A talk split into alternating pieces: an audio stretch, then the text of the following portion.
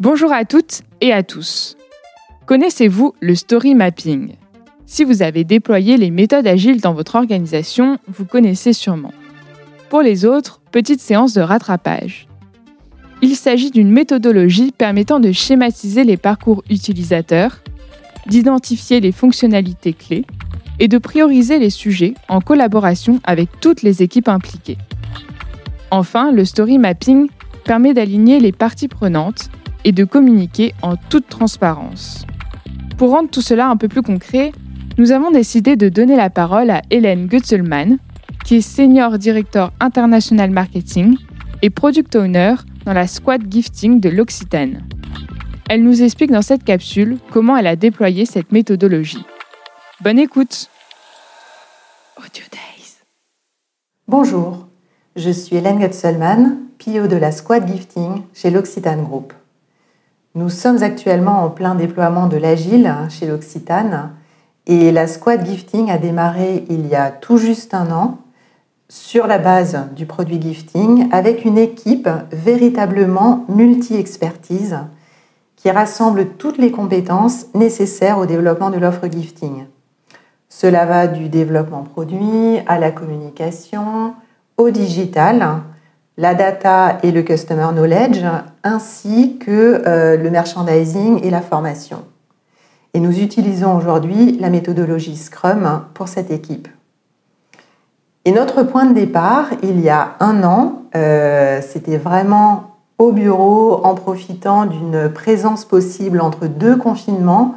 Donc je nous revois très bien dans cette euh, salle pour initier le démarrage de notre équipe gifting. Eh bien, notre point de départ, ça a été le story mapping.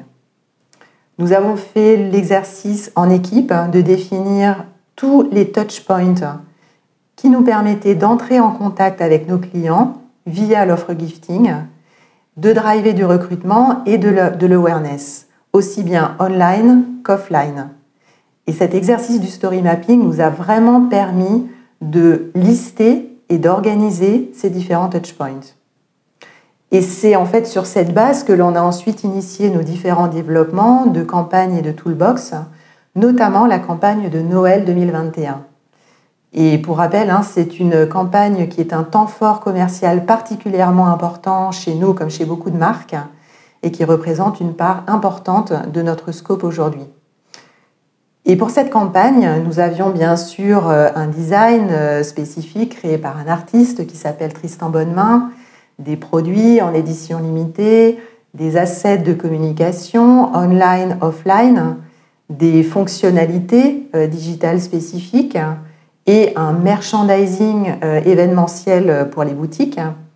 Et tout cela, encore une fois, a été conçu sur la base de nos premières observations faites en story mapping.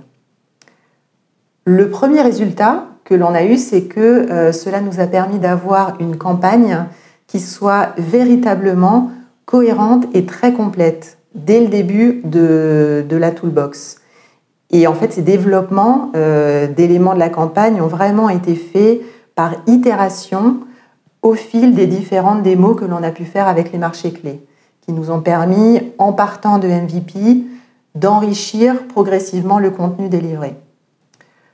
Le deuxième résultat, c'est que l'on est arrivé à une campagne véritablement omnicanale, euh, où certaines des composantes qui avaient été développées pour le retail, par exemple euh, certaines props du kit merchandising, comme nos petits crafters, euh, eh bien, ont pu être utilisées en e-merchandising, par exemple.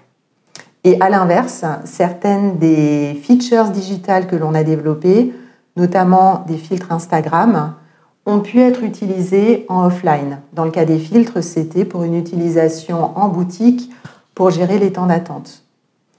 Euh, de la même manière, euh, on avait développé pour le digital un gift finder spécifique Noël que l'on a pu jouer également en boutique euh, via des tablettes pour là aussi gérer les temps d'attente et aider la satisfaction client.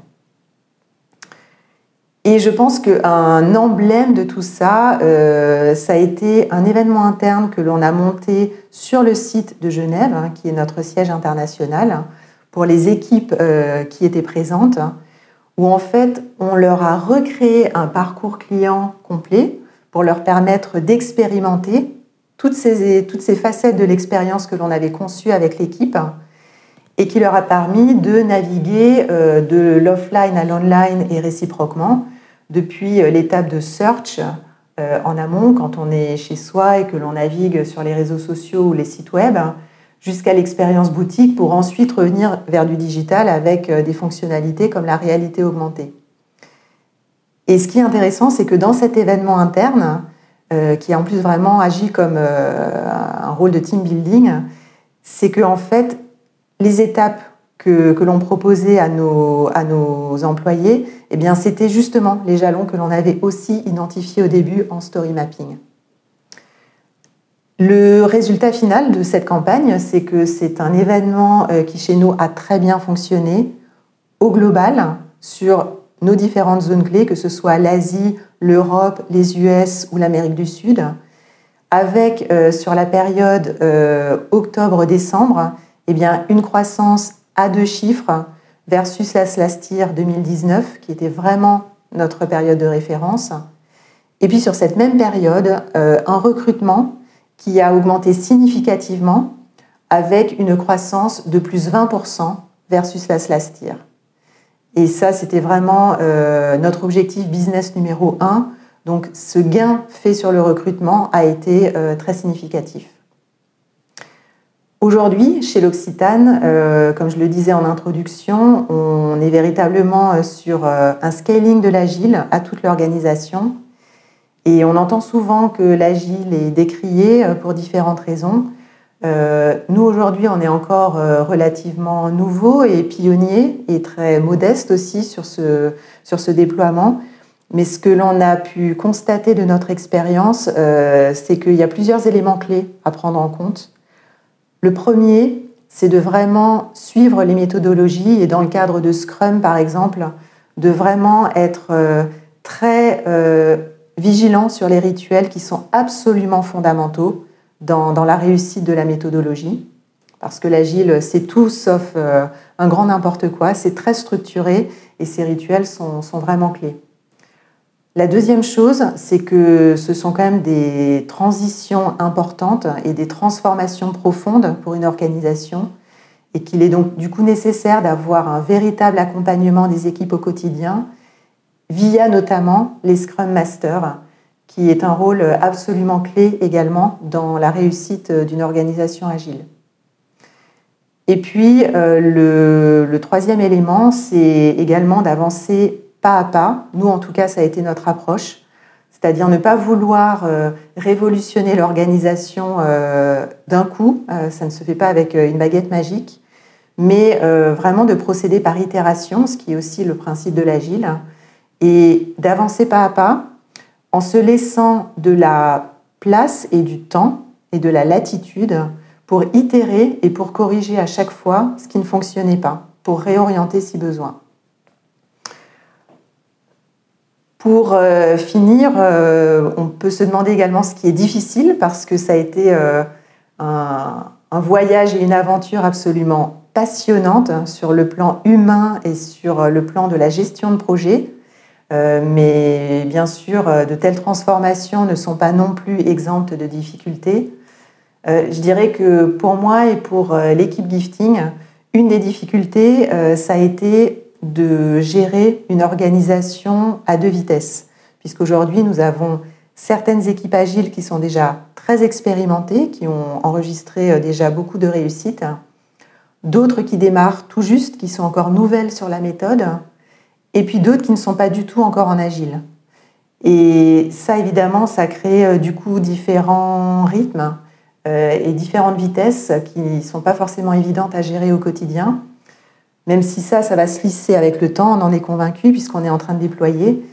Mais on sait aussi qu'il euh, n'y a pas une méthode qui va fonctionner pour toutes les équipes sur tous les continents. Et c'est pour ça qu'on explore différentes méthodologies en fonction des problématiques et des enjeux business de chaque équipe. Euh, donc ça va de Scrum, comme pour l'équipe gifting, à Kanban, à des principes. Donc ça, ça va se cadencer au fil du temps. Euh, voilà, en tout cas, pour revenir sur l'équipe gifting plus spécifiquement, nous, ça a été véritablement une aventure très riche qui nous a permis d'optimiser notre gestion de projet, notre délivrable également en termes de campagne. Et encore une fois, le story mapping nous a vraiment aidé au démarrage et ensuite ça a été un véritable fil conducteur qui a guidé et mené nos différents déploiements. Merci beaucoup. Oh,